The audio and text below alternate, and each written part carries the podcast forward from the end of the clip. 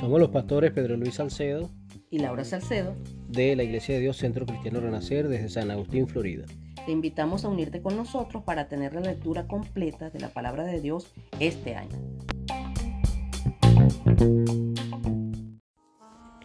Mateo capítulo 28. El capítulo se divide en tres partes, la resurrección, el informe de la guardia y la gran comisión. Después que enteraron a Jesús el viernes, pasó el día de reposo, es decir, el sábado, y vinieron María Magdalena y la otra María, madre de Jacobo de José, según Mateo 27, 56 y 61. Ellas vinieron a ver el sepulcro, pero ocurrió algo extraordinario. Un ángel del cielo removió la piedra pesada que se llama el sepulcro y ocurrió un terremoto, dando a entender que lo que había sucedido era de gran trascendencia. ¿Y qué es lo que había sucedido? Bueno, que Jesús había resucitado. Los guardias que cuidaban la tumba se asustaron tanto que quedaron como muertos.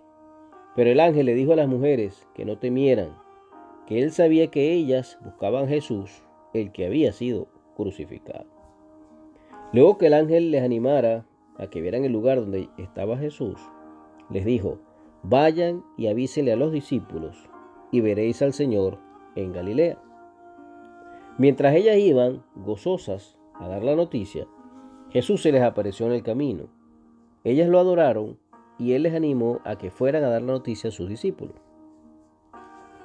Los guardias, mientras tanto, fueron a avisar a los principales sacerdotes todo lo que había sucedido.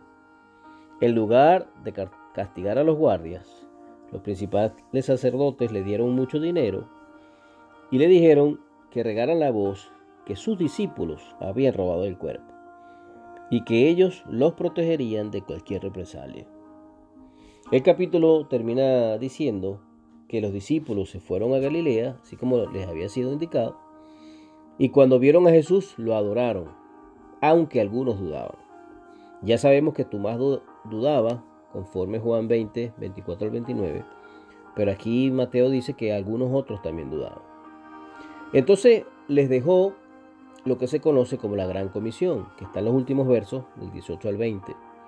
Toda potestad me es dada en el cielo y en la tierra.